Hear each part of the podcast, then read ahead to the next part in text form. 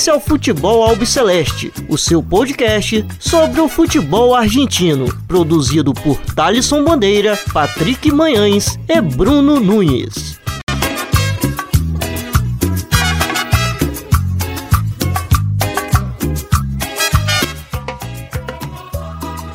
Salve, salve a todos vocês. Está começando agora mais um episódio do Futebol Celeste. Meu nome é Thalisson Bandeira. Estou sempre na companhia do Bruno Nunes e do Patrick Manhãs. É, hoje temos um episódio especial com convidados aqui. É, vocês sabem que no próximo domingo temos o Super Clássico entre Boca Juniors e River Plate.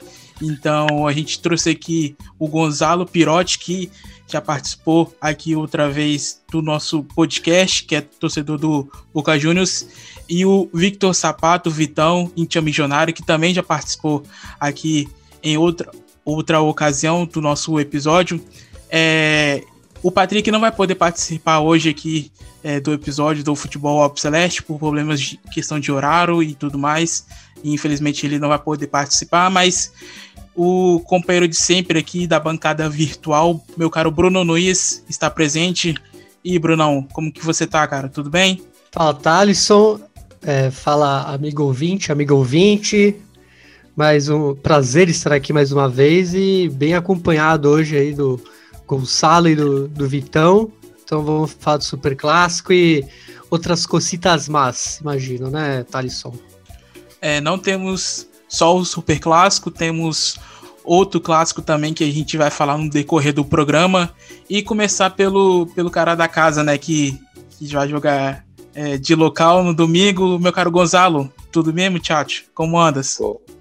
Opa, é, obrigado Thalisson de novo, obrigado Bruno, prazer Vitor, é, é temos, temos que virar essa, essa, essa, essa maré, né, cara? É, não dá, não dá para continuar é, dessa forma. É, o jogo de semana passada deu uma, deu um, uma injeção de ânimo e espero que as coisas se mantenham aí com algumas dúvidas de, de, de contusões de última hora, mas espero que seja só susto, que o time esteja de novo completo e que a gente consiga virar essa, essa maré aí e, e, e e, e ter um período de, de, tranquilidade aí no campeonato.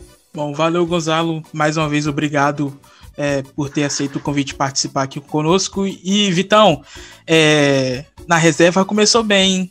É, hoje, pela reserva, ganhou é, pelo placar de 1 a 0 Será que esse placar vai se repetir no domingo? Como que você tá, cara? Tudo bem?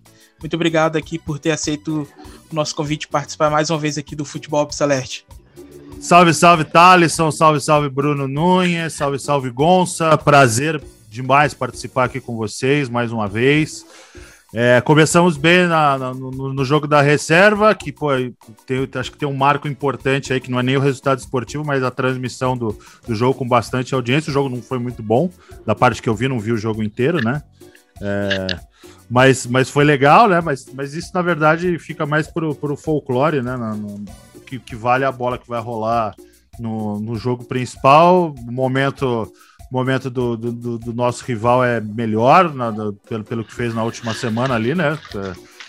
Pelo que aconteceu lá em, em Liniers.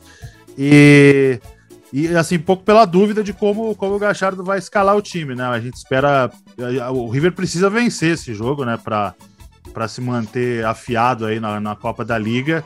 Então, acho que o jogo vai ganhar, vai ganhar muito em, em emoção, né? Acho que se, se, se, os times, principalmente o River, tivesse ganhado todos os seus compromissos, ou tivesse feito ali é, duas vitórias, dois empates, três vitórias e um empate, acho que o jogo talvez não tivesse a importância que ele vai ter hoje, né? É, que ele vai ter é, no, no, no, domingo quando a bola rolar. Então, eu acho que vai ser um grande jogo e, e fica aí as dúvidas de como vem o River e, de, e dos eventuais desfalques do do Boca, né? Se falou muito que o Cardona e o Tevez não vão jogar, mas acho que convém esperar.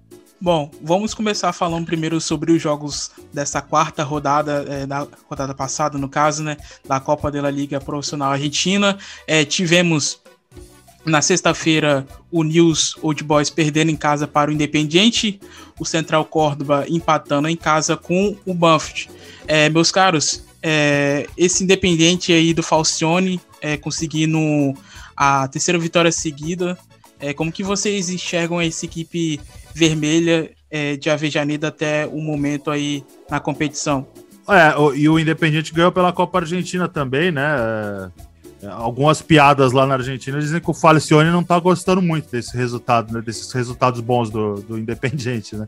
Mas, mas realmente tá, tá, tá, tá vindo bonito aí, né? Vamos ver se, se, se mantém. Eu acho que o plantel do Independiente, é, como um todo, não, não, não vai dar para muita coisa, mas o, o, time base é bem bom, bem interessante. É, eu acho que é, é, sabe montar equipe, ele sabe, né? É, conservador do jeito que ele é, é. acho que o Independiente conseguiu um, um treinador certo para o momento, né? Ou seja, não pode, não pode se dar o luxo de perder ponto, não pode se dar, tem que se jogar com chão. E se, e, e se o jogo fluir um pouco, a, a, coisa acontece, né? Então, pelo menos um time equilibrado, o Independiente vai voltar a ter, isso com certeza. Perfeito. E, bom, Thalisson, sobre esse jogo, além do que eles já falaram, né? O Falcione é macaco velho, né? O cara sabe montar time como ninguém e tal. Mas aí do lado do News é, veio a notícia, né? Que o Frank Dario Kudelka pediu as contas, né? Depois desse resultado. Acho que ele vai chegar até a dirigir a próxima rodada. Mas já estão falando ali no auxiliar do Simeone, ali pro lugar dele, né? O o Monoburgos. Então, pode ser uma surpresa aí no. Né, um cara que sempre foi assistente do Simeone talvez assuma o News Old Boys. É, o, o News que vem numa draga importante também, né, Bruno? É, então, ele é. Desde, o, do, desde a última. Que a gente tá chamando de Copa Diego Armando Maradona, mas mudou de nome, então. Eu sempre me confundo em que competição a gente tá, mas realmente, desde a última Copa ele tá, tá péssimo, assim, ele não, não vem é, com bons resultados. Isso se a gente vê com a saída agora do Kudelka e ver se, se essa aposta aí no Burgos vai ser, vai ser concretizada e se for concretizada, se vai dar resultado. Até porque é um cara que está acostumado aos, a, a, estar no dia a dia ali do Atlético de Madrid imagino que a mudança para Rosário seja bem chocante, assim. É, e, e, e estando acostumado a, a, um time que investe bastante, né? Que consegue trazer jogadores bons e tudo mais, né? E, e vai pegar um News aí que até as, as promessas aí, né? Tipo, o Katiabui, por exemplo, para mim era uma promessa do News e não, não, não, não estourou, né? Na real, né? E depois e é um, time, um time, que. Um time envelhecido também. Isso. Ele aposta muito no, nos veteranos, né? Que já jogaram lá. É, só ver, né? Trouxe o, o Nacho Scocco, que é. Exato. Que, obviamente, ele é muito bom, mas, cara, um cara muito é, veterano, idade mais avançada, o próprio pa Pablo Pérez. Então, é. Vamos ver o futuro do News, que, sei lá, pra mim não é bom, imagino. Mesmo com, com ar novo, acho que o elenco mesmo diz muito desse time aí. É, é fraco mesmo. E, bom, no sábado tivemos é, o Godoy Cruz vencendo em casa pelo placar de 3 a 1 o Platense. O Sarmento de Runi empatou em 1 a 1 com o Tadieres. O Colón de Santa Fé venceu em casa pelo placar de 2 a 1 o Aldo Civi. O Lanús venceu em casa pelo placar de 2 a 1 o Atlético Tucumã. E o clássico entre São Lourenço e Huracan terminou empatado em 1 a 1. É, meus caros, o Colón é a única equipe 100% na competição, quatro jogos e quatro vitórias. É... Eterno Pulita. Puliguita, Puliguita. eterno, eterno. Até, eu, vou, eu, vou, Rodrigues. eu vou falar que eu até me animei quando ficaram falando que podia, ele poderia jogar alguns meses no Boca, eu, eu queria ter visto. É, o, o Lapuga que tá comandando esse time aí do Sabaleiro a, até o momento na competição e é uma equipe que vem surpreendendo todos, né, até o momento. É, eu não botava muita fé no Colom, mesmo com Pulga, é, porque o técnico Eduardo Domingues, a gente conhece ele do, do Huracan, assim, teve um, até uma boa passagem, mas não é um cara que você fala, nossa, ele vai revolucionar ali em Santa Fé. Então é bem legal ver, claro, muito desse 100% é, é Lapulga Rodrigues, como vocês já falaram. E até tava brincando com o Douglas, meu companheiro lá no Toma La Voz da Melami, que o Douglas falou, né, que ele seria o 10 da Argentina se por acaso tivessem aquele tivesse uma classe eliminatória que a gente quase teve, né, que ia ser basicamente só jogadores locais. Então, é, eu, eu, ficaria interessado em ver ele como um maestro ali da, da Albiceleste numa possível não convocatória europeia apesar de ele ter uma idade avançada, mas é o, é o cara que o pessoal gosta de ver jogar e então feliz pelo, pelo Pulga aí com esse Colom aí 100% até agora, né, na, na Copa da Liga.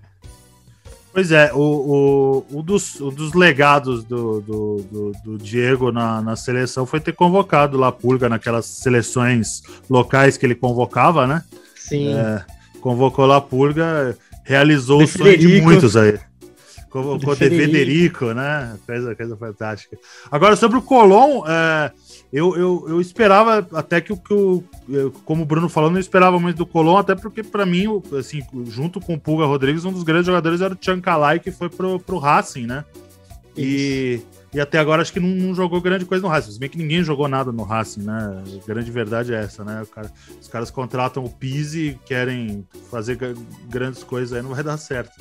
Mas o Colón é uma, uma, surpresa. Eu não esperava. Também é um time que tem seus, seus veteranos ali, né? O, o Golds, por exemplo, né? De, de, de rodadíssimo já, né? e tem o Morello no, no, no, ataque colombiano, interminável também. Não, não esperava. E, e, o time perdeu o Alex Vigo, que foi pro River, e, e, ganhou o Christian Ferreira, que por enquanto ainda não, não disse a que veio, mas o Colón tá, tá bem demais. Não sei se vai conseguir manter a pegada, não. E o Aldocive é bom lembrar, né? Tava jogando bem, né? Tá jogando bem com o Gago ali de técnico. É, depende muito do, do Federico Andrada ali. Então. Ex-River também. É, então. Eu acho que é um time pro montante que ele tem, para pro dinheiro que eles, que eles têm. Eu achei bem interessante, né? E o, o Gago tá fazendo coisas legais. Só que, como eu falei no último episódio, acho muito cedo a gente também botar que ele é um gênio, né? Porque ele ganhou a, o primeiro mês, né? Ele foi o melhor técnico do mês da, da Copa. Apesar de eu achar que tinha outras opções melhores, acho que ele ganhou muito mais pelo, por ser um estreante e tá com um time é, considerado pequeno, então acho que isso pesou muito nessa escolha, mas é, é um time a ser seguido aí, esse Tiburon. E bom, é, no sábado também a gente teve o clássico entre São Lourenço e Huracan. É, o jogo terminou empatado em 1 a 1 é, no novo gasômetro. O São Lourenço abriu o placar aí com o Franco de Santo e na segunda etapa, o Quemeiro empatou com o Franco Cristaldo. É, o São Lourenço que também jogou essa semana pela Copa Libertadores diante da Laú no Chile. Também é, empatou em 1 a 1 é, Bruno, como que você viu essa partida aí do Ciclone é, diante do, do Huracan? É, Huracan que tem tempo que não vence no novo gasômetro, já é, desde 2001. É, São Lourenço que também tá não vem muito bem com o Dabove. Dabove vem sendo bastante criticado é, nas últimas partidas, principalmente por não colocar os irmãos Romero de titular. É, quando entra é, apenas o Angel, mas não os dois juntos. É, como que você viu aí esse time de, do Dabove no último sábado é, contra o Huracan no Clássico? Bom, São Lourenço e Huracan é um a um. É, acho que o Dabove ainda não empolgou os torcedores do Ciclone, então ficou bem complicado para ele. Porque o Dabove, né, ele tem esse negócio que ele não tá botando os irmãos Romero, né? Uma, uma parte da torcida do São Lourenço pega no pé dele por causa disso. E tem a questão que o Huracan tinha uma seca desde 2001 sem vencer lá no novo gasômetro. Não venceu, obviamente, mas é subentendido que o São Lourenço tinha um pouco a obrigação de levar a vitória, não só por isso, mas pelo momento atual do Huracan, que ainda é um time que não se encontrou com o Israel Damonte, né, que é um técnico muito novato ainda. E o Dabov realmente ainda não decolou aí nas graças da torcida, então vamos ver se ele finalmente pega no tranco aí esse trabalho. É, eu acho que a gente precisa dar mais oportunidades para ele, já que ele vem de um ótimo desempenho lá no Argentinos Júniors. Então acho que isso é, ele tem um mérito esportivo para ter uma gordurinha aí para se queimar ainda. Já o Huracan, é, acho que aí o buraco é mais embaixo. É bem complicada a situação do, dos quemeiros. Mas aí, como esse ano, apesar de tudo, não temos o. Pelo menos essa Copa não, ainda não tem algo valendo rebaixamento, acho que o Huracan tá tranquilo. Né, o pior não vai acontecer. E bom, no domingo tivemos quatro partidas. É, a primeira foi o Arsenal de Sarandi é, recebendo no Julio Humberto Grandona a equipe do Estudiantes é, de La Plata, comandada pelo russo Zielinski. É, o Picharata venceu pelo placar de 5 a 0. Além dessa goleada aí do Estudiantes, a equipe também contou com a estreia do Dejan é, Veron, tem apenas 20 anos. O sobrenome é bastante conhecido é, da família Veron, né? É, ele que é filho do Brujita Veron, neto do La Bruja Veron e sobrinho do Yanni Veron. É, Bruno, como que você vê esse time aí dos Estudiantes? Até o momento muito bem é, na competição, é, que está em segundo lugar, atrás apenas do Colón de Santa Fé, um time que não vinha é, jogando bem assim há alguns, alguns anos, né, nas temporadas passadas, e parece que é, finalmente encontrou os rumos agora com a chegada do Russo Zielinski. É, Arsenal de Sarandi e Estudiantes. É, antes da gente falar da Russoneta, que para mim é é isso, basicamente o, o Russo Zielinski é o match perfeito, né, com Estudiantes de La Plata. É, ele combina muito com esse viés bilardista, ele é um cara muito, assim, ele joga mais fechado, mas mesmo assim ele consegue ótimos resultados. E eu acho que ele é o técnico perfeito para os estudantes de La Plata. Então por isso eu estou muito empolgado com esse início de trabalho do Zelinski. É, um 5 a 0 aí acachapante sobre o Arsenal de Sarandi. Fica aqui o parágrafo do Evo Rondina, né, o técnico do Arsenal de Sarandi que tá parecendo um Peak Blinder, né? Ele tá usando boi, né? Então é, é engraçado ver ele ali no, na beira do campo. Mas é uma superstição, se for uma superstição, que não, não deu certo, né? Porque tomou uma baita goleada. E também teve essa estreia aí do. Do Dejan Veron, né? O filho do, do Juan Sebastian Veron. Vamos ver se ele pega os genes aí do pai, do avô e não do irmão, não do tio, né? no caso o Yanni Veron, que teve uma carreira bem baldoceira, é, acabou não, não dando em nada.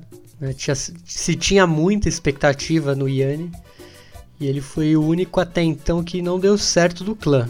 Né? Vamos torcer, vamos ver se o Dejan segue aí a, a sina do pai e do avô. Bom, as outras partidas que aconteceram no domingo foi a derrota em casa do Patronato para o União de Santa Fé. O Renasce Esgrima da La Plata é, recebeu o Defensa e Justiça e empatou em 1 a 1 e a partida que fechou o domingo foi a goleada do Boca Juniors sobre o Vélez Sácio pelo placar de 7 a 1 com o show do Cardona e Sebastião Vidia. É, ninguém esperava que o Boca goleasse o, o Vélez é, pelo primeiro tempo, pelo primeiro tempo que teve um jogo bastante movimentado é, e já na segunda etapa totalmente diferente. É, o Vélez aí que praticamente não jogou, só o Boca jogou na segunda etapa. E só passando os dados, antes de passar para o, o Gonzalo falar melhor sobre a partida, o Boca Juniors não marcava 7 gols em jogos oficiais da AFA desde a abertura de 2006, onde derrotou o São Lourenço. É, naquela tarde de domingo, quem marcou os, os gols chineses diante do Ciclone foram Martim Palermo três vezes, Rodrigo Palácio duas vezes, Nery Cardoso e Andrés é, Françoia contra. É, na era profissional do futebol argentino, o Vélez sofreu sete gols jogando em casa pela primeira vez na história. A última vez que havia sofrido sete gols na partida é, foi diante dos Estudiantes da La Plata pelo Campeonato Argentino de 88-89. E também não é a primeira vez que o Boca Juniors marcou 7 gols na cante do Vélez. Pela Libertadores de 2007, a equipe comandada por Miguel Angel Russo balançou as redes sete vezes contra o Bolívar, Palácio duas vezes, Marione duas vezes, Palermo, Dátulo e Tordoia marcaram os gols é, naquela ocasião. Bom, Gonzalo, o é, que, que você achou é, dessa goleada do Boca? Acho que nem você e todos os chineses que acompanharam a partida esperava, é, esperavam né, essa goleada né, no último domingo. Em relação ao jogo especificamente, é, é, acho que o resultado final acabou sendo surpreendente, né? Ainda mais olhando o primeiro o primeiro tempo, foi um primeiro tempo super super equilibrado, é, onde o Vélez vinha com um histórico muito bom no campeonato, jogando muito bem. É, o Boca vinha daquele jogo desastroso no meio de semana da Copa Argentina, então tinha toda a expectativa de como o Boca iria reagir, a pressão, porque querendo ou não, mesmo sendo bicampeão do futebol argentino, a desclassificação da contra o Santos da forma que foi, foi trouxe uma pressão para o grupo e, e, os, e, os, e os primeiros jogos do campeonato também é, fizeram, fazem todo mundo duvidar um pouco desse time, né? É, mas eu acho que o Russo soube, soube colocar, acho que a coletiva do Russo mostra bem isso, né? O grupo, o grupo ficou, ficou incomodado com tudo que foi falado, o grupo é, é, é acho que teve, teve uma outra postura, é, fez um primeiro tempo como se esperava que seria o jogo, e um segundo tempo onde, onde realmente a efetividade do time foi surpreendente. O, o Cardona jogando fino da bola, é, é, fazendo o que a gente espera dele, realmente, é, é, é sendo maestro do time. E o Vija é, desequilibrou, né? aquele segundo gol, um golaço. E, e, e depois o, o, o, o, o restante do time veio junto. Gonçalo Maroni que não jogava muito tempo bem, fazia uma boa partida, é, fez, fez, é, fez um, um, excelente trabalho, o Tevez apareceu, é, o, o, Fabra é, é, é, teve aquelas subidas que a gente conhece realmente efetivas, atacou bastante, então acho que tudo se encaixou ali e, e o resultado veio, veio natural e muito maior do que a gente esperava. Até a, a, a apatia do, do, do, Vélez foi, foi surpreendente. Né? E, e, bom, é o que precisava antes de um, de um, de um super clássico. É, conseguiram conseguiram é, devolver a toda a torcida a, a, a, o, pensamento positivo para o time e, e, a expectativa de fazer um bom jogo, né? Já vão vir é o segundo jogo direto, é, o segundo super clássico na, na Bomboneira. É, primeiro um empate sofrido, depois de tomar uma virada. É, a gente espera que poxa, a gente possa é, acalmar o primeiro semestre. É, é um jogo, o Super Clássico é um jogo que tem esse poder, né? acalmar tudo que possa acontecer até o, o fim desse primeiro semestre, o começo da Copa. É, acho que é, é, é, é, importante a gente conseguir um resultado positivo. Então, feliz, feliz pelo, pela forma, em resumo, feliz pela forma que o, que o time reagiu a, um, a, um, a uma semana bem complicada. Né? Então, pensar positivo para domingo. E bom, na segunda-feira tivemos duas partidas. O Racing venceu em casa pelo placar de 1 a 0 com o gol de Copete e o Rosário Central. Essa aqui foi a primeira vitória do Racing na competição. É, Racing que ainda não havia ganhado até o momento sob o, o comando do Pise, é Racing que havia acabado de perder a Supercopa da Argentina na última quinta-feira para o River Plate. É, Bruno, falar um pouco mais sobre essa vitória aí do Racing e logo em seguida passo a bola para o Vitão para comentar mais sobre a derrota do River Plate para o Argentino Júnior é, no Monumental pelo placar de 1 a 0 com um golaço do Florentin é, já, no, já nos minutos finais da partida, o juiz estava quase encerrando, o Florentin marcou esse, golado, esse golaço aí sem chances para o Franco Armani e o, o Argentino Júnior vencendo aí depois de 11 anos o River Plate no Monumental de Nunes. Bom, primeira vitória aí do Racing sobre o Rosário Central. O Pizzi, eu não, eu não acho que foi uma boa escolha. Porque ele foge um pouco do DNA dos últimos técnicos do Racing. Desde o Diego Coca, passando pelo Chacho Kudê, próprio Sebastião Becatese. Ele sai um pouco desse espírito. E aí a gente vê isso. É um time que não empolga. As novas contratações, como o Tomás Chancalay, pouco fizeram até agora. Claro que tem muito dedo ainda do da saída do do BKSS, é, todo esse turbilhão político que o clube sofreu com o Diego Milito, além de outras coisas, como a saída do, do Saracho para o Galo, que era um jogador importantíssimo para a academia. Então acredito que seja importante a gente falar sobre isso. Né? Não é só o Pise, tem muita coisa é, dos bastidores. Então acredito que é importante para a gente fazer uma análise melhor desse Racing, não passar só pelo campo e bola. Bem, é, sobre o jogo River Plate 0 Argentino Júnior 1, que aconteceu segunda-feira no Monumental de Nunes, eu acredito que o River tenha sido castigado, mas não de maneira tão imerecida como se disse, e também nem acredito que os erros de arbitragem claros né, que aconteceram foram, foram determinantes. Né?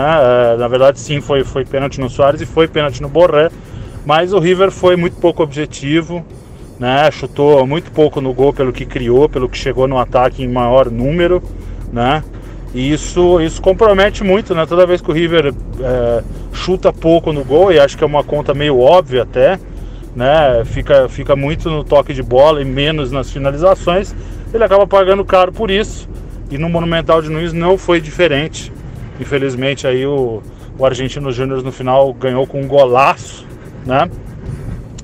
premiando uma atuação razoável né, do, do Bicho e uma sobrevida para o Gabriel Milito, que não acerta um trabalho como técnico, mas vive aí desse tipo de resultado, né?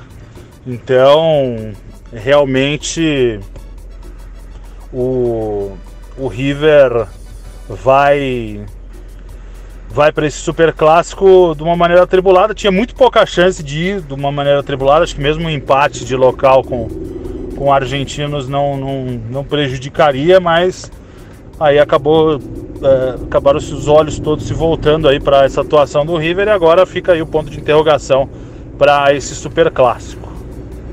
E bom, passando os jogos da quinta rodada da Copa de la Liga Profissional Argentina, o Aldo Civi está recebendo o Central Córdoba de Santiago del Esteiro. Até o momento, as duas equipes estão empatando em 1 a 1. É, o Aldo Civi que teve o gol marcado por Andrada, ele mesmo que até o momento é o artilheiro da competição com 5 gols anotados. É, União de Santa Fé e, e Rinassi Grima da La Plata, Huracan e Lanús. É, no sábado é, teremos Platense, Racing, Tadieres e Vélez, ambas partidas 5 e 10 da tarde. Argentino Júnior e Godoy Cruz, Defensa e Justiça e News Old Boys, ambas 7 e 20 da noite. E para encerrar o sábado, Estudiantes da La Plata e Colón de Santa Fé, 9 e meia da noite. É, no domingo teremos 6 da tarde Boca Juniors e River Plate é, 9 e meia da noite, Banfield e São Lourenço. Na segunda teremos três partidas: Rosário Central e Arsenal Sarandi, Atlético Tucumã e Patronato, ambas partidas 7h20 da noite. E para fechar a rodada, 9h30, Independiente e Sarmiento de Junín. E bom, agora a gente vai falar mais sobre o clássico é, que vai acontecer no próximo domingo, 6 da tarde, entre Boca Juniors e River Plate. É, começar com, com o local, né, o da casa, o Gonzalo. É, Gonzalo, o que, que você espera dessa partida? É, a gente que comentou aqui durante o programa que é, a semana do Boca foi muito boa depois dessa vitória é, diante do Vélez Sácio. É, como que você espera o Boca Juniors para, para, esse parti, para essa partida é, diante da equipe milionária? A semana começou bem, né, com o jogo e os últimos dois dias de treino aí deixaram a gente um pouco apreensivo, né? É, o Tevez já praticamente garantido, né? Teve um, uma torção leve no tornozelo e praticamente pelo que eu vi hoje no, nos amigos do Cadena Chinense, a coisa está praticamente né, é, é, resolvida. É, Cardona preocupa mais, que hoje de novo ele, ele saiu dolorido na coxa, né? Então é, acho que não tem como, né? É, o ponto positivo do, do, do, Boca nesses últimos nesse, nesse último jogo foi no dois jogos, embora um quase foi desgraça da Copa Argentina, mas é, foi repetir, conseguir repetir o time é, e, e, a gente depende disso, né? Que a coisa continue para o time ganhar, ganhar fluidez aí, né? Então é e o Cardona vem num momento muito bom, é o cara da bola parada, tá, tá num momento é, é, realmente muito bom. Né? O último jogo ele deu aula da Escócia é, e, e a gente depende muito dele, né? Então torcer para que ele chegue no jogo. Quanto a, quanto a um pouquinho do, do time, é, me preocupa sempre o Capaldo na direita, né, é uma coisa que eu não entendo. Né, é, poderia estar tá, tá, tá ajudando muito no meio, onde, onde é dele. É, essa história né, da, da, da, direção de não facilitar para quem está com a vida saindo, acho que o Buffarini ali poderia tranquilamente dar uma segurança maior e deixar o Capaldo jogar onde, onde tem que jogar. É, me preocupa o Capaldo com, com Angeleri e, e, Carrascal ali, se vai ser o Carrascal, os dois caindo ali. O River é um time que joga muito aberto, né? Abre muito e, e nas costas dele ali, ali, se não tiver ajuda, vai sofrer muito. Mas ao mesmo tempo também tem a tem a, a, a, o fator local, embora sem torcida, mas estamos jogando em casa. É, e, e, a história da linha de 5 do River, né, com, com, com só um 5, um no meio ali defensivo, é, pode de repente dar um pouco mais de espaço aí na armação e, e, e a coisa e a coisa acontecer, né? Tem, tem, temos que ter os jogadores no nível mínimo que eles podem jogar, né? Eu vi já jogando, não, peço o jogo do Vélez, mas peço um jogo mais mais constante, né? O, o, o, o Tevez ali é, fazendo, fazendo uma diferença maior, né? ou seja, se mexendo mais, procurando mais o jogo, e quando ele entra com vontade a coisa muda. Né? É, e também a expectativa da, da volta do Cali, se o Cali vai voltar mesmo. Esse é um outro ponto que eu tenho que eu tenho discordância, porque a, a insistência com o Zambrano em vez do, é, é, é, insistir com o Zambrano ali, é, é, não, eu tenho dúvida, mas o importante é o Cali voltar, se o Cali voltar, a, a coisa se, se, se a consistência defensiva ela volta junto, né? Então, é expectativa, né? É aquele jogo que querendo, valendo muito ou pouco nos pontos, pode transformar a tua vida no inferno ou, ou tranquilizar de vez, né? Então é mais o peso do que pode vir depois de um jogo desse e, e toda a chance de ganhar deles é, é importante, né? Tem que, não pode perder, ainda mais com dois jogos seguidos na bomboneira. Tem que sair com uma vitória numa, nessa sequência, tem que sair com uma vitória pelo menos. Gonzalo, acabei de entrar aqui no Twitter é, de, de perfis que é, acompanham o dia a dia do clube. É, o que estão falando é que provavelmente o Cardona não vai jogar. É, já estão praticamente dando certo como a não ida dele no jogo. Mas é, é só dando, dando a informação, a gente não sabe que pode acontecer até domingo, né? Até domingo tem muita coisa para rolar. É, Cardona é um jogador bastante importante que vem jogando muito bem desde esse retorno dele, né? A peça fundamental para esse time do, do Miguel Angel Russo. É, é, aí começa a ter que armar, é, mudar o estilo, né? Ou seja, é, vamos ter que correr mais e, e, e, e, vai ter que ser na correria e com certeza o Boca naturalmente vai voltar e vai entregar a bola, vai tentar voltar a jogar de contra, que é, é, é, não é ideal ali no, num jogo dentro de casa e que, e que o Boca conseguiu impor em cima de um Vélez bom, né, um Vélez bem postado, conseguiu impor. É, é, mas eu eu não sei onde você viu e com quem você está vendo. Eu fico com, com que o pessoal do, eu, eu sigo muito Boca pelo Cadena é, e lá doce tuiteira. eles ainda eles ainda estão segurando eles ainda estão segurando estão segurando que, que que é mais que, é, que existe ainda a possibilidade de jogar mas igual né é uma peça que, que a gente não tem igual no, no elenco né tem que mudar o jogo não, não tem como tirar um e colocar o outro. A gente não tem outro outro 10 no meio, alguém, no, alguém realmente de meio campo, cabeça em pé, armando o jogo, não tem. Aí vai ter que cair na correria e aí a coisa se dificulta muito, porque infelizmente me dói muito dizer isso, mas é, é, o time do River corre, o time do River é, é, é, é tá aí a grande, a grande, para mim, né, a grande grande trunfo do River é que corre muito, briga muito e, e além dos bons bom momentos dos jogadores, é, é, é, ali nesse momento que, que estão ganhando a maioria dos confrontos grandes contra o Boca e contra outros times aí. Então é, é vai precisar, vai precisar suar muito, muito, muito e não e aí se já não era um jogo fácil, se torna um jogo muito difícil. É, eu falei, só que eu acho que você não conseguiu escutar, eu, eu vi pela La Doce Toiteira. La Doce? Ah, é. é. Gente do bem. É, reportaram reportaram um, uma notícia de um periodista. Ah. É, bom, Vitão, o é, que, que você acha do River para esse jogo é, domingo? É, como que você vê a equipe do Moleque Gadiardo para é, esse jogo? É, o River que já até divulgou aí nas redes sociais né?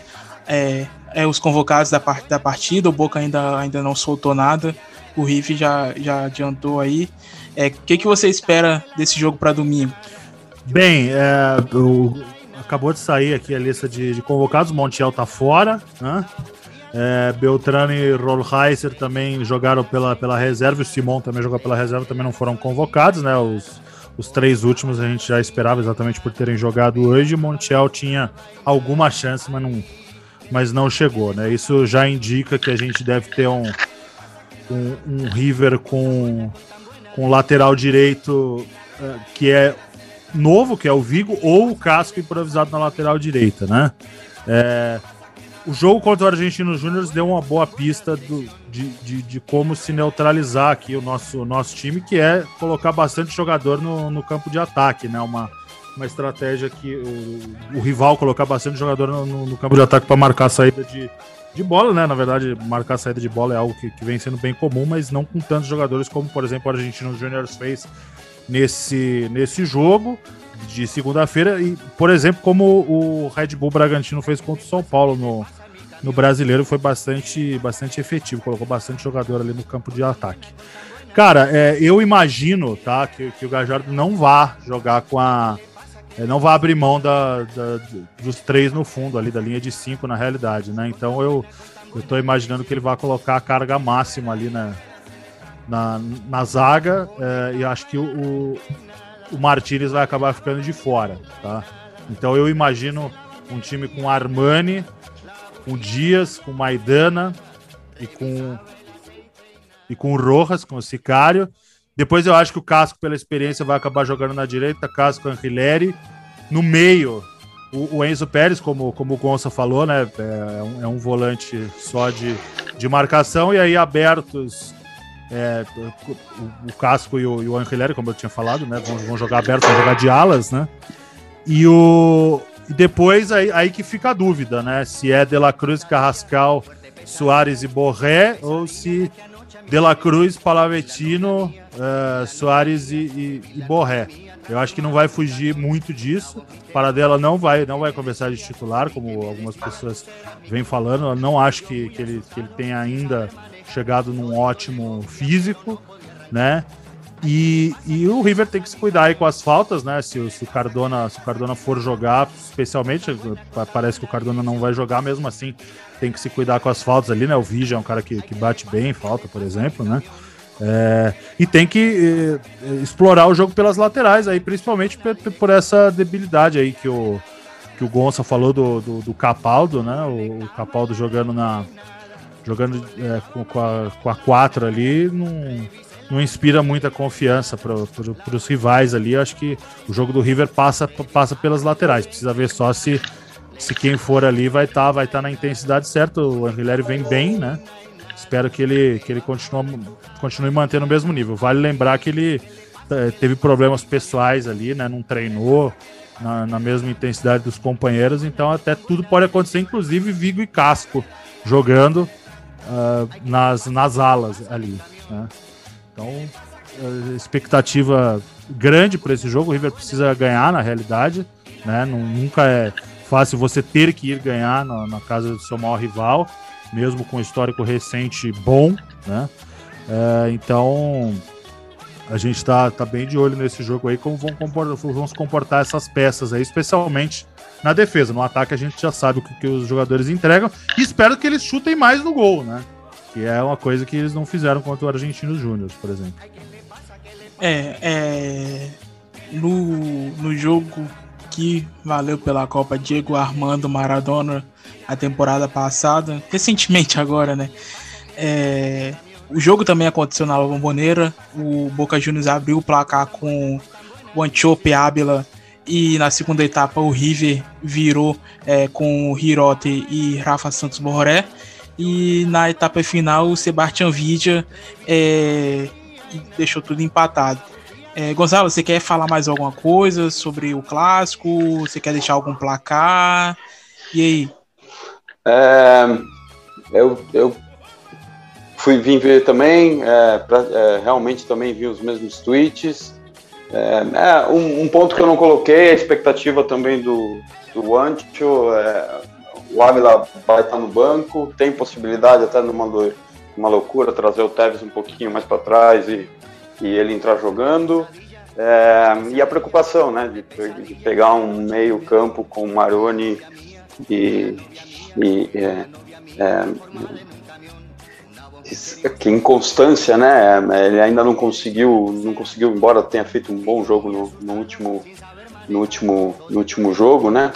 É, é isso, expectativa, placar é difícil. Vamos, vamos ganhar, vamos ganhar, sempre. Né? Sempre eu vou te falar que vamos ganhar. Eu vou chutar uns 2 a 0 aí, mas é, é, é, sei que é bem difícil. Tem que estar no mesmo dia, no mesmo clima da. da desculpa, é, é o Varela, né? Está sendo colocado aqui, eu acabei de ver o, o menino sendo colocado com a possibilidade de, de, de, entrar junto com o Maroni, os dois no meio, então, é, é, de novo, vai ter que ser na correria, vai ter que ser na força, porque é, é não é, não é, um, não é um, a mesma característica de um Cardona. Né? Então, eu, eu vou falar 2 a 0 porque o otimismo sempre está aqui.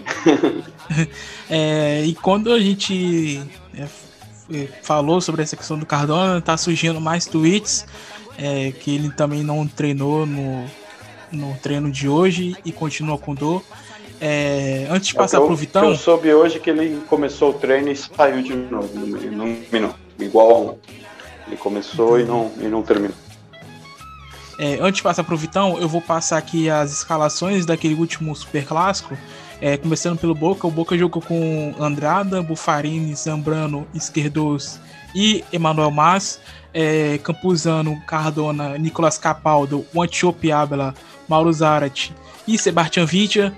É, o River Plate jogou com Franco Armani, Gonzalo Montiel, Sicário Rojas, Paulo Dias, é, Pinola e Pinola.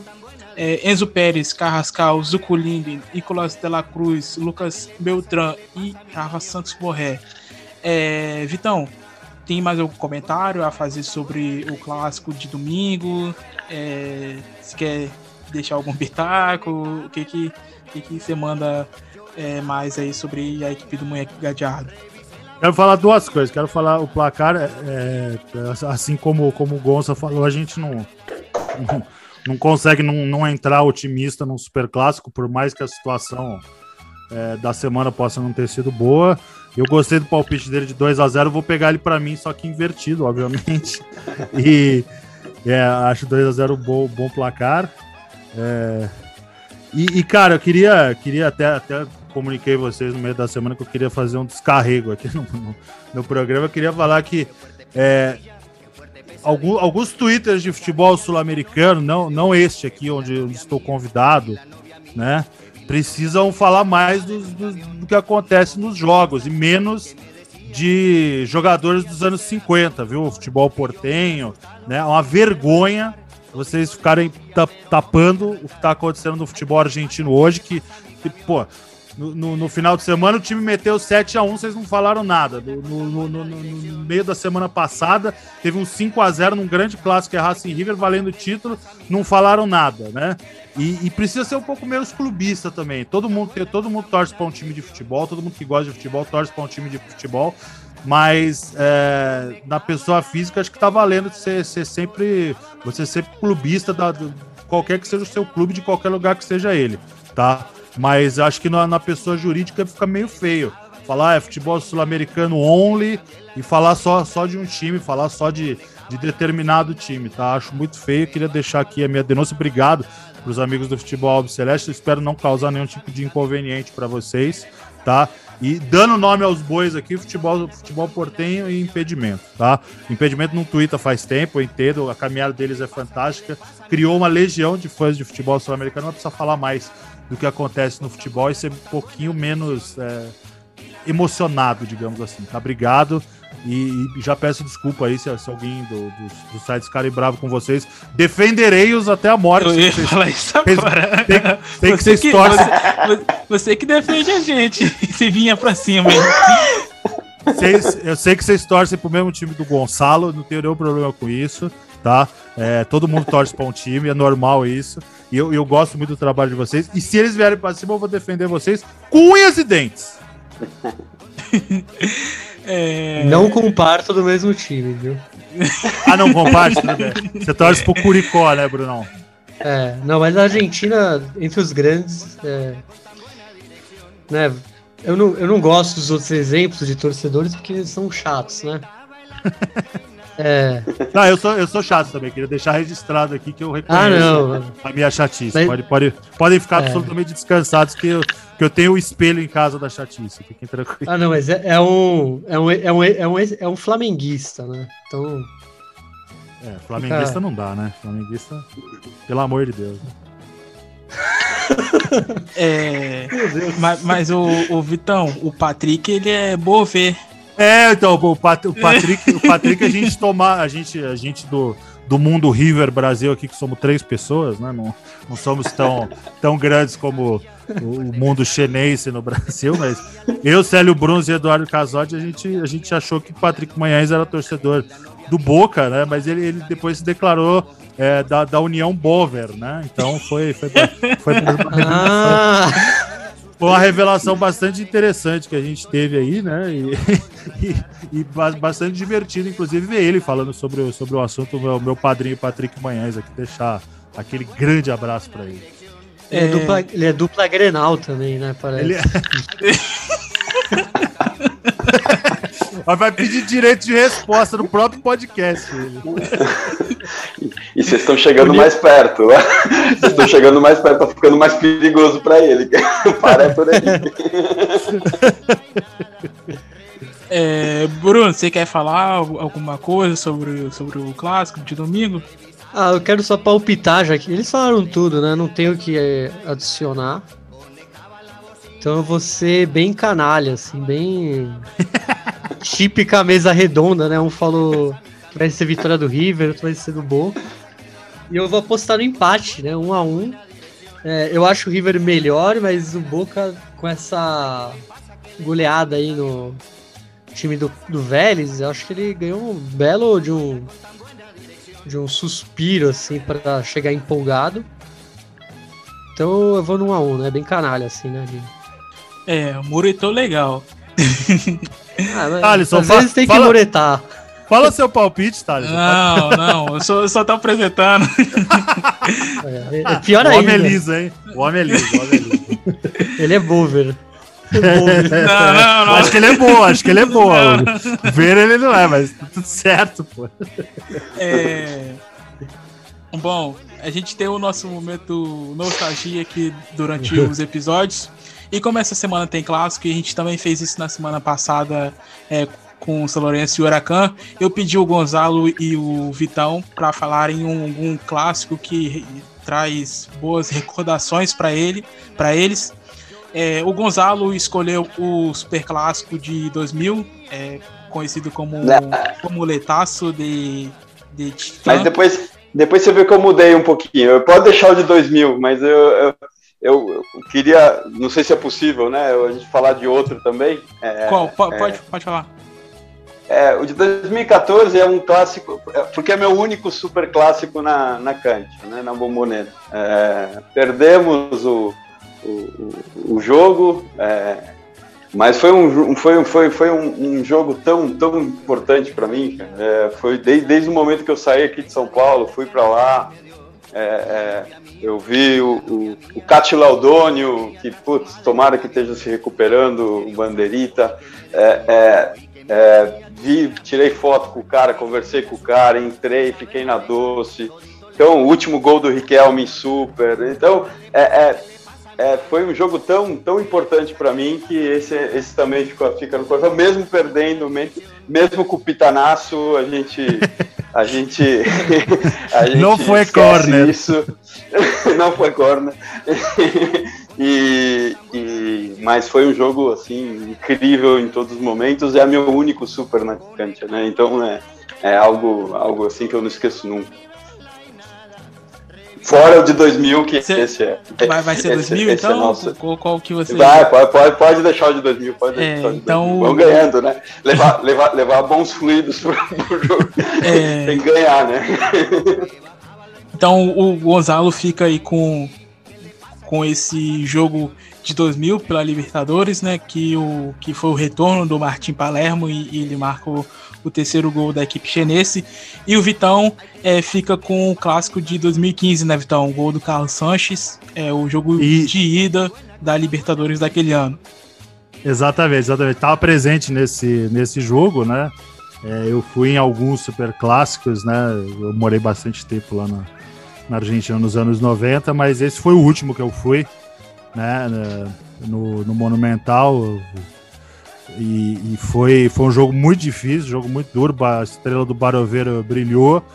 E aí a gente é, abriu o caminho ali para a conquista da Libertadores. Teve o jogo de volta, que teve todas aquelas coisas que o, o amante do futebol sul-americano vai lembrar. É, e, e, ali foi, foi, um jogo muito difícil. E, foi a primeira vez também que eu não. Uma cobrança de pênalti que eu não quis ver, né? Eu, eu nunca tive essas cábalas, essas mandingas aí mas nesse jogo eu achei por bem não, não ver aí a penalidade. O Sanches bateu muito bem e, e decretou ali a vitória do, do, do, River. Foi um jogo bastante violento, inclusive, né? Teve pancadaria, teve até o Gutierrez também manda, sendo mandado pro chuveiro, né? Que coisa que ele é bem especialista também. E enfim, foi, foi, foi um grande jogo, um grande momento ali no, no Monumental e depois uma, uma festa boa que que me rendeu uma ressaca grande e o, e o esquecimento que no outro dia eu tinha que de manhã estar tá no meu escritório aqui em São Paulo. E, e então eu não, não, não vou esquecer jamais aí desse super.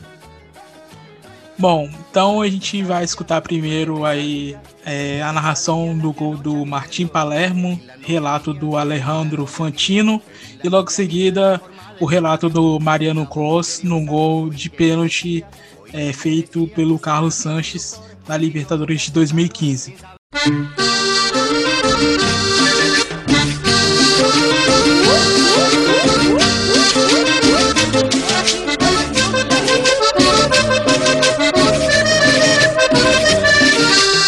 Parece, va. No, trabó Fabiani, se la lleva. Tatán, tatán, tatán, tatán. Fabiani, tatán, tatán. ¡Qué golazo! ¡No! ¡No, Fabiani! No se puede ¡Era el gol de la fecha, Gamboa! No se puede creer.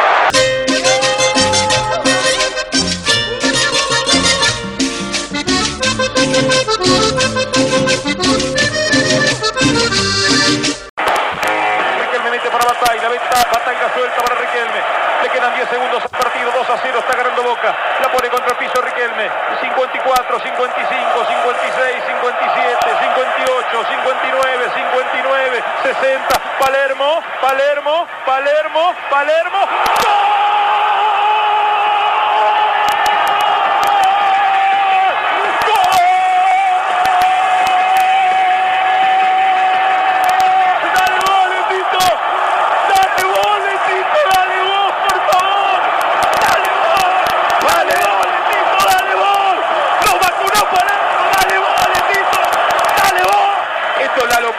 que el partido termina y Boca le gana 3 a 0 y lo elimina de la Copa Libertadores.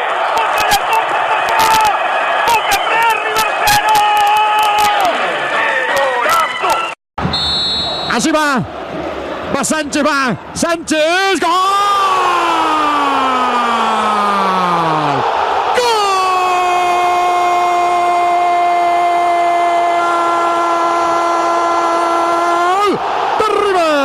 Lo hizo Carlos Sánchez. 36 minutos de penal. River 1, Boca 0. Sánchez lo hizo.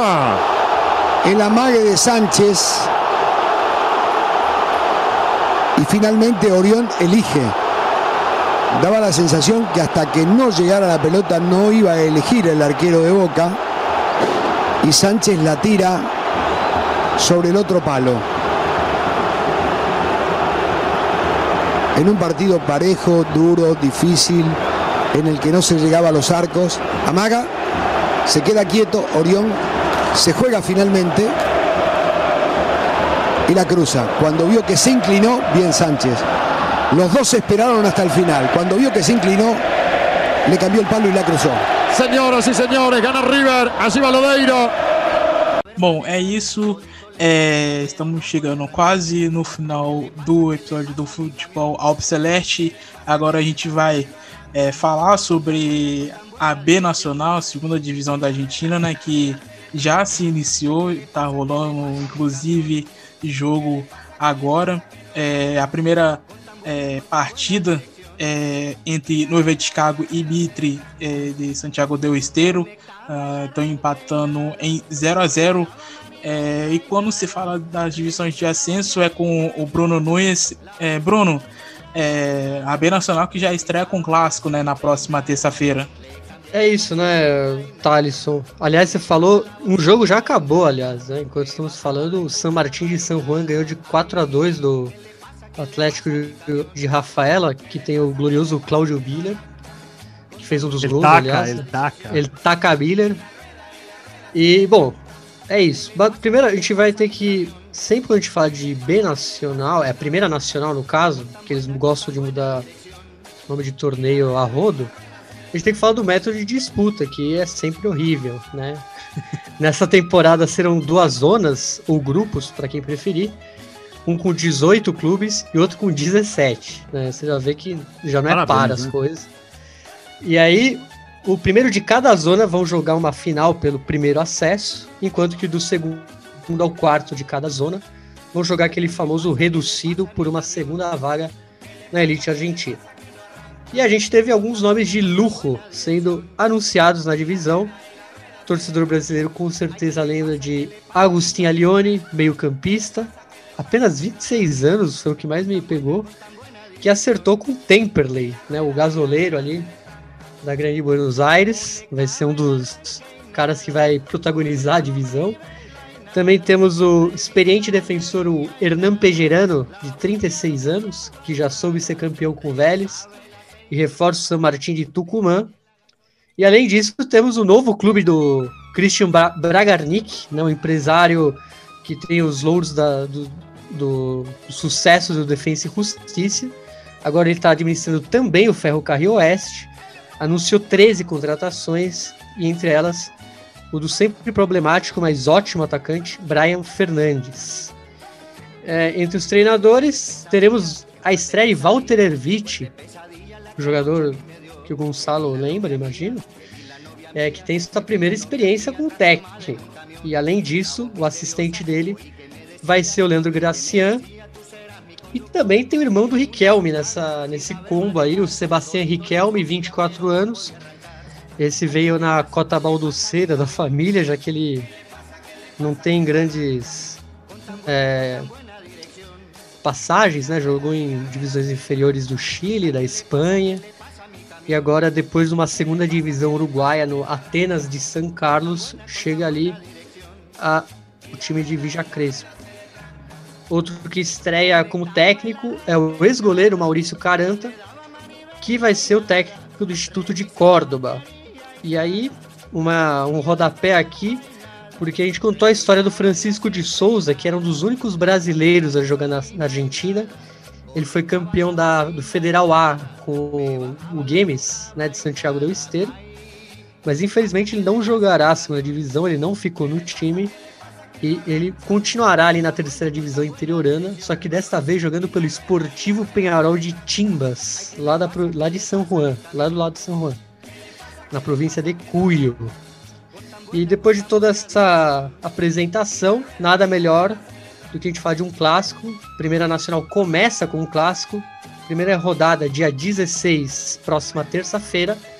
O Atlanta e o Chacarita vão se reencontrar em mais uma edição do clássico de Vija Crespo, que é o jogo de número 130 do duelo. E o último jogo, vejam só, foi no dia 2 de outubro de 2014, lá em San Martín, no estádio do Chacarita, pela primeira B 2014, é a terceira divisão metropolitana.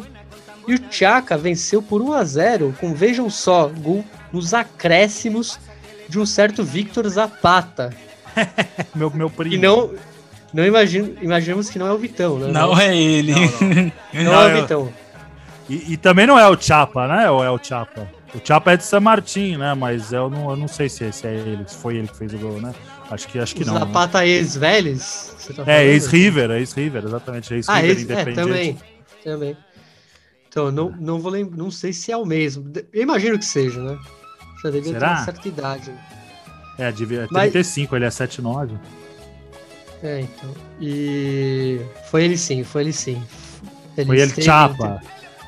É, entre 2014 e 2015 ele esteve lá no time do Funebreiro é, ele e é de tem mais coisa. E tem mais coisa, né, Thalisson aí? Tem, temos mais convidados, hein? Tem mais convidados, só que dessa vez pra falar de primeira B. Primeira B, é... perdão. Primeira Nacional. É, além do Gonzalo e do Vitão aqui que fazem, se fazem presente na gravação do episódio do futebol Alpe Celeste, também convidamos é, um torcedor do Chacarita e um torcedor do Atlanta é, para, para falarem é, sobre o clássico na da próxima terça-feira. É, a gente convidou eles, onde eles vão falar melhor sobre o clássico, né? Passar algumas informações, como chega as equipes. E é, quem vamos escutar primeiro é o Matias Pinto, lá da Central 3, bastante conhecido. Aí, Grande São Paulino. É, não, não, não. É, El papá de Martín, el papá de Martín. Um grande, um grande é, torcedor do Funebreiro. É, também ele deixou, é, pediu para avisar que ele é o sócio 68.280 do Chacarita e presidente da Penha São Paulo, a primeira associação funebreira fora da Argentina. Então aí é, dado o recado, Matias. E logo em seguida a gente vai escutar o áudio do, do boêmio Vitia Crespo, Federico Kotla, que já participou aqui em outra ocasião do Futebol Celeste, quando a gente gravou lá ano passado, no comecinho é, do projeto, onde falamos sobre o aniversário do, do Atlanta. É, e uma correção, o Matias é, fala no áudio que o, o, o nome do treinador é Christian é, Aldarico, no caso, no caso não é Aldarico, é Aldirico, então a, a correção aí que ele pediu para fazer é isso. É, fiquem aí com primeiro com o áudio do Matias Pinto e logo em seguida o áudio do Federico Kotla.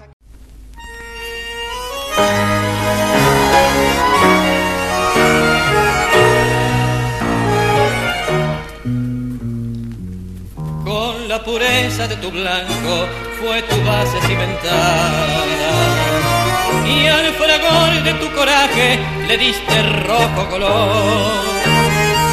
Y tu sobriedad tan firme fue con tu negro estampado. Y en Villa Crespo glorioso, con tu negro blanco y rojo, viejo chaca de mis sueños. Buenas ouvintes do Futebol Obceleste, meu nome é Matias Pinto e eu fui convidado pelo Talisson para falar do clássico argentino mais importante da semana que vem, com todo respeito aí aos convidados Gonçalo e Vitão. Também cumprimento aí os compas Bruno e Patrick que estão nesta edição.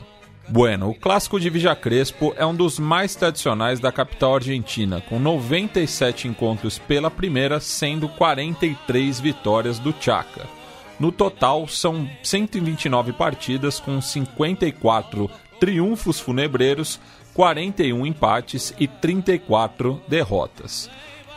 Apesar dos clubes não terem sido fundados em Vija Crespo, o clássico leva o nome do bairro, pois foi lá que os clubes chegaram a dividir o mesmo quarteirão na Cage Humboldt a partir dos anos 20, sendo que em meados dos anos 40 o Chaca foi expulso da região por pressão dos dirigentes do Atlanta. Os arquirrivais não se enfrentam desde 2014 pela primeira B metropolitana, quando o tricolor de San Martín venceu por 1 a 0, com gol do Victor El Chapa Zapata, quase homônimo do nosso Vitão. E nesta oportunidade, o Chacarita ascendeu à primeira B nacional. Já pela elite do futebol argentino, temos que voltar ao Metropolitano de 1984, com vitória boêmia pelo placar mínimo. O maior período sem a realização do clássico foi entre 1999 a 2011. E nessa oportunidade o Chaca ascendeu à primeira divisão, enquanto que o Atlanta foi rebaixado. A partir de 2011 foram quatro temporadas consecutivas na mesma divisão, uma pela Primeira B Nacional e as três restantes pela Primeira B Metropolitana, com três vitórias, quatro empates e uma derrota. As baixas mais sentidas pelo Chacarita para o restante de 2021 foram Diego Ribeiro, ídolo do clube que teve o contrato rescindido após idas e vindas e diversos episódios de indisciplina, e também Gonçalo Rocanieri, outro jogador bastante identificado e que teve o mesmo final do que o Burrito.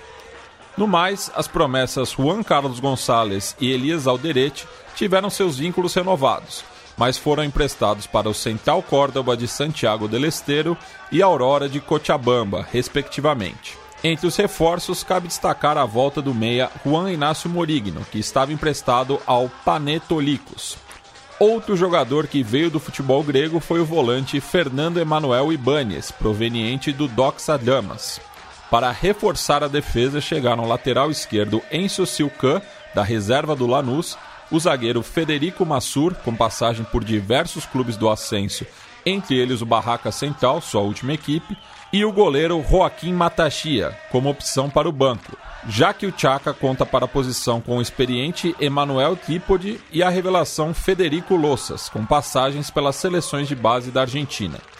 Já no ataque, a grande surpresa foi a vinda do centroavante Matias Gagegos, formado pelo União de Santa Fé e que se encontrava no Estudiantes de Caceiros.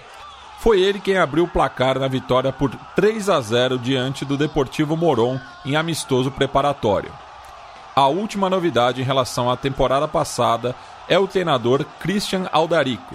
Natural de San Martín e íntia declarado, este é o maior desafio em sua carreira, que já teve dois acessos da primeira C metropolitana para a B metropolitana, com a Uai Urquiça e o Tajeres de Remédios de Escalada. Por fim, haverá uma carreata que se concentrará no Pantio 46, na esquina das avenidas Arturo Igia e Constituyentes, nas cercanias da estação de trem de San Martín, e que acompanhará o ônibus da delegação a partir das 19 horas da terça-feira que vem, 16 de março.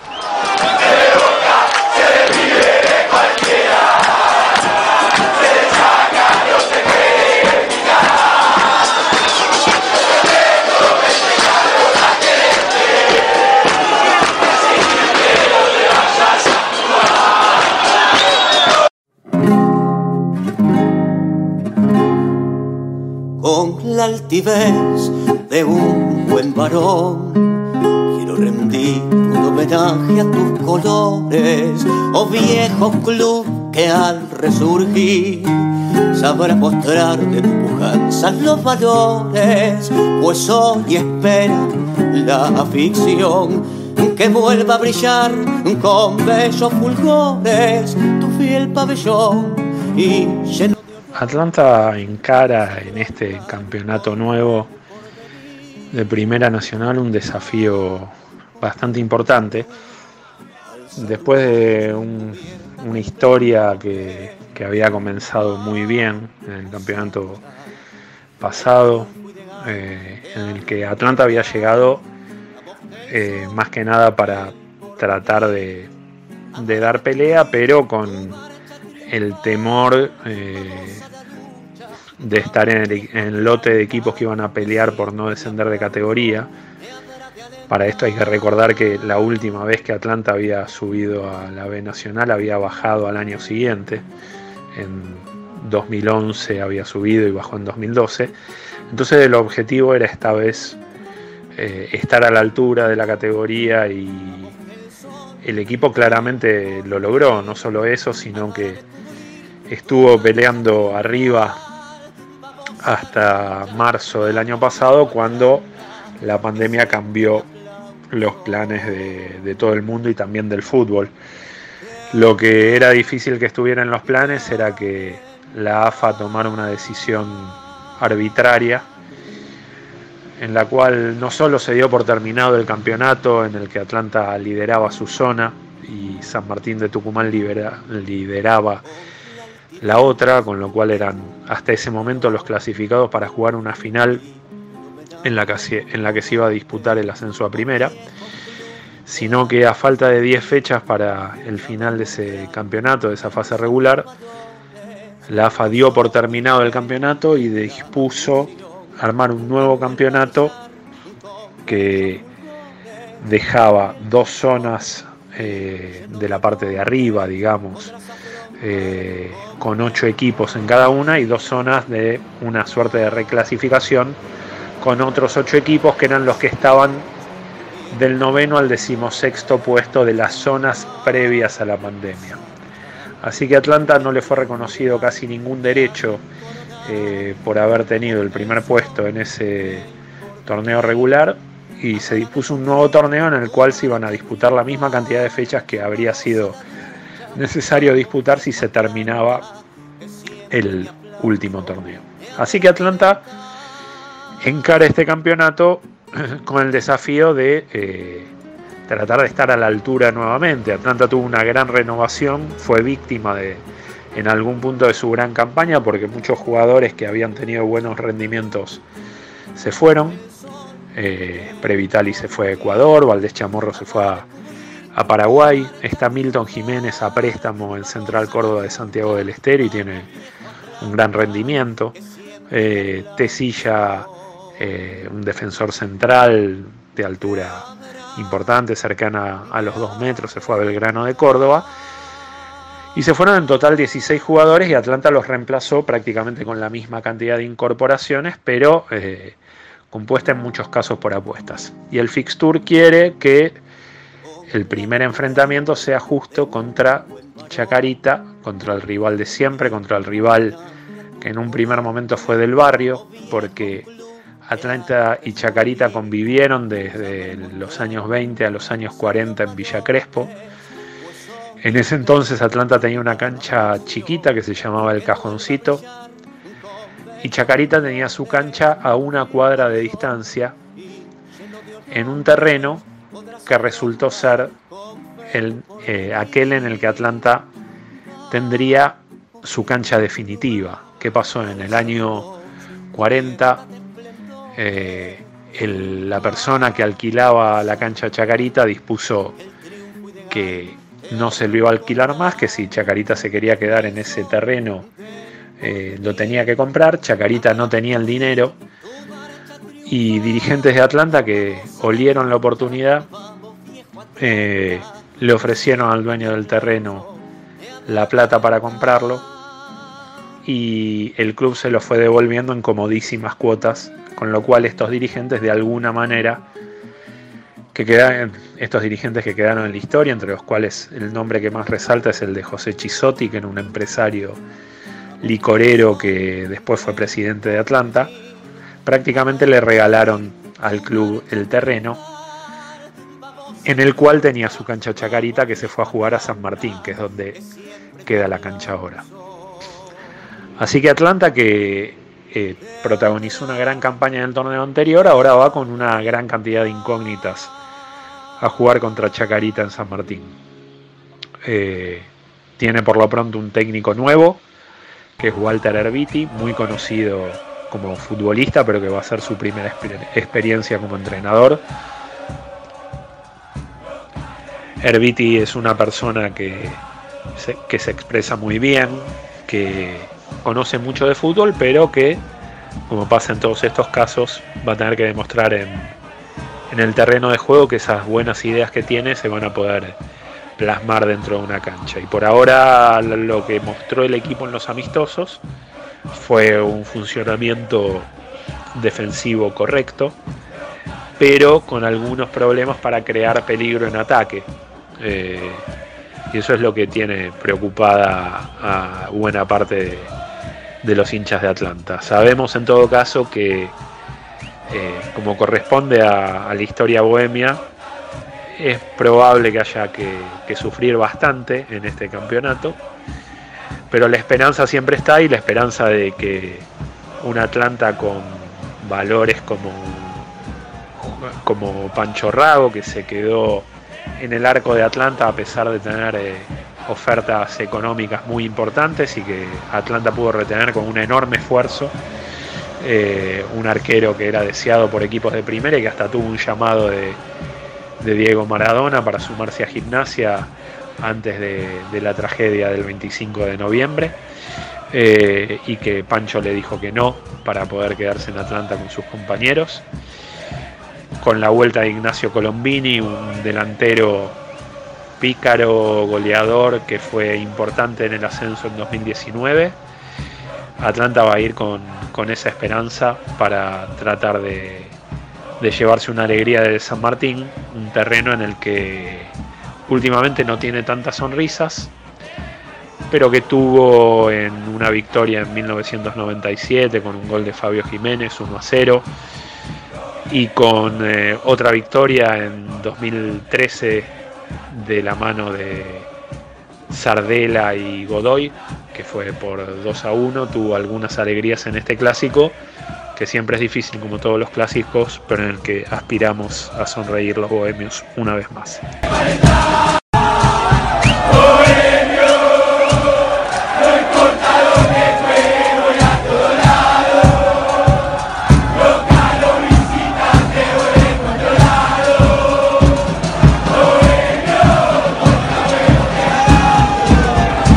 Vocês ouviram aí o Federico Kotlar, hincha de Atlanta.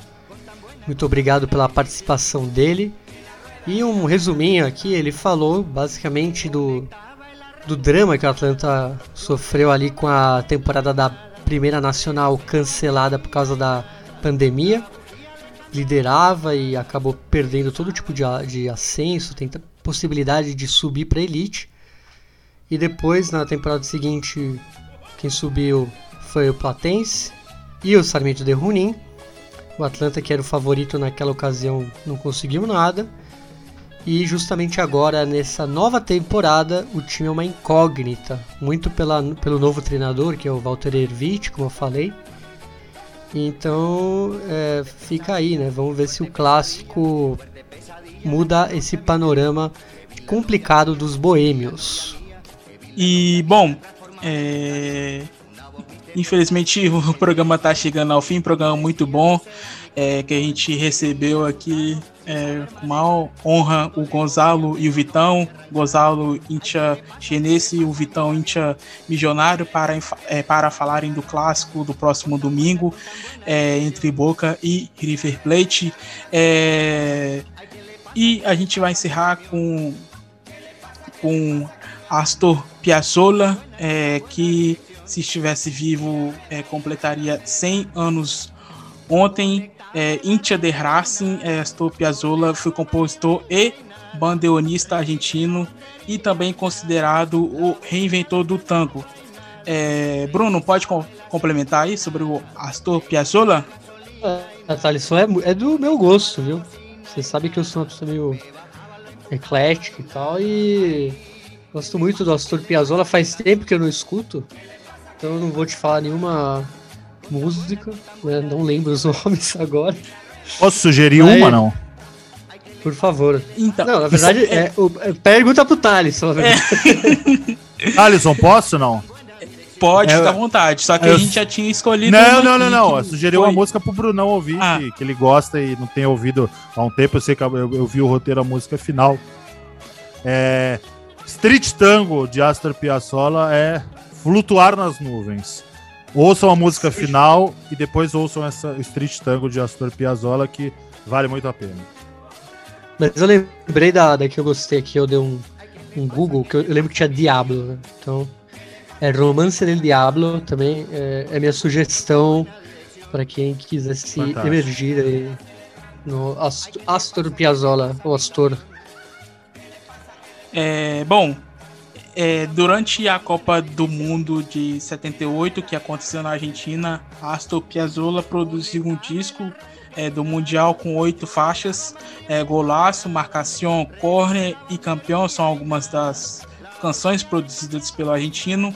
É, aqui a gente vai encerrar o programa de hoje. É Golaço, é, é uma homenagem feita para o Astor Piazzolla. É, Quero agradecer imensamente a presença do Gonzalo e do Vitão aqui por terem participado do episódio. Foi muito legal. É sempre bom ter vocês aqui conosco falando de Boca, de River, de futebol argentino, futebol sul-americano, que é o que a gente gosta. É, Gonzalo, muito obrigado pela sua presença e bom jogo no domingo e volte sempre que as portas estão sempre abertas para você, meu caro. Obrigado, Thalisson. Obrigado, Bruno. Vitor, um prazer, cara. Muito legal te conhecer. É, espero que você tenha um domingo terrível de ruim. E, e, e, mas depois a semana vai melhorar e tudo vai ficar bem, tá? É, obrigado mesmo, estou por aqui e quando vocês, quando vocês quiserem, adorei participar da primeira vez e dessa vez mais ainda, tá? Então, quando vocês precisarem quiserem, estou por aqui. É, Vitão, obrigado. E sigam em frente, sigam em frente, sempre, Isso. não parem. É, bons, bons canais, bom, bom conteúdo a gente sempre quer. Valeu, Gonzalo. Vitão, brigadão pela sua presença aqui, mais uma vez. Sempre bom conversar com você, não só aqui, mas também lá, lá no Twitter. E prazerzaço, cara. Muito obrigado. Thalisson, obrigado, obrigado, Brunão. Gonçalo, um gurtaço. Também, também desejo o mesmo em dobro para você no domingo mas desejo também que, que, que passando essa loucura de, de coronavírus a gente possa se juntar, comer na Parricha, falar de Vicente Lopes, falar da, da Argentina e tomar um bom Fernet aí. É sempre bom conhecer os, os, os argentos aqui em, em São Paulo. E, e, um abraço a todos os ouvintes. E como, como o Gonça falou, eu, eu também, também endosso aqui. Sigam bons conteúdos, sigam o Futebol Celeste. E um grande abraço a todos. Tamo junto. E Bruno, mais uma vez, muito obrigado pela sua companhia de sempre. Sempre bom ter você aqui conosco falando sobre o futebol argentino. E abração. Muito obrigado pela presença, meu caro. Muito obrigado, Thalisson, pela, pelo mais uma vez estar aqui. Agradeço muito o Vitão e o Gonçalo, é sempre bom ter gente aqui com a gente. É, e com opiniões de qualidade, é, deixa o clima mais leve também. Sei que tem, vem sendo difícil. Então é sempre bom ter gente nova aqui. E um abraço para você que ouviu a gente. E até mais. Então é isso, meu muito obrigado a todos vocês que escutaram o nosso episódio até o final. Agradeço novamente a participação do Gonça e do Vitão aqui no episódio de hoje e também a participação é, do Matias Pinto e do Federico Cotla. É, fiquem aí com Astor Piazzolla, golaço e até a próxima.